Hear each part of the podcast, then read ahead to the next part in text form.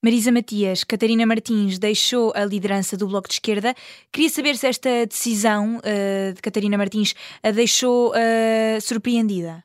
Hum, para ser muito honesta, não, porque era algo que já vínhamos a conversar uh, há, nos últimos tempos, não. Mas, mas obviamente quero também deixar de claro que, não me deixando surpreendida, isto Estamos a falar não só de uma líder que muito estimo, mas de uma amiga uhum. uh, que uh, respeito e sou solidária com a decisão da Catarina, mas que estaria também muito confortável no caso dela, decidisse, se ela decidisse continuar na liderança. E, e admite candidatar-se a Marisa à, à liderança do Bloco de Esquerda? A decisão vai ser tomada no Congresso, eh, na Convenção, que está aí mesmo à porta, mas não, não admito. então, e, qual é que acha que pode ser o possível sucessor assim mais imediato para Catarina Martins? Volto a dizer, está o Congresso à porta e, portanto, penso que há muito boas opções uh, dentro do partido e que haverá seguramente uh, uma nova liderança com a uhum. mesma força e com a mesma capacidade para, para fazer crescer o partido. Uh, não, não tenho mais nada a acrescentar, até porque não faz sentido, ou seja, estamos à beira do Congresso, essa decisão cabe a todos os militantes e a todas as militantes do Bloco e já não falta muito. Portanto, será nesse Congresso que a decisão uh, será estudada, não é? Com certeza, com certeza.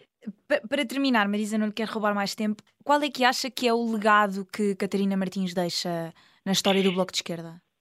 Eu creio que é um legado muito importante. A Catarina pegou, digamos assim, na liderança do Bloco num momento particularmente difícil.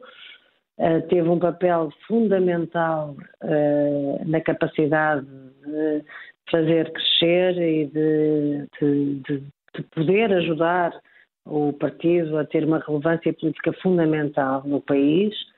Foi muito importante em momentos decisivos também para o país. Acho que é importante relembrar que na campanha em 2015, a Catarina lançou um desafio muito importante, a possibilidade de acordos parlamentares, o que veio a traduzir-se mais tarde na Jeringonça, e, e, e, foi uma liderança forte, uma liderança generosa uh, e, obviamente, que, que eu creio que nos deixa um legado muito importante uh, a toda a gente do partido, pela forma como esteve à frente, como se empenhou, como se dedicou e como isso traduziu no reforço da importância do Bloco em Portugal.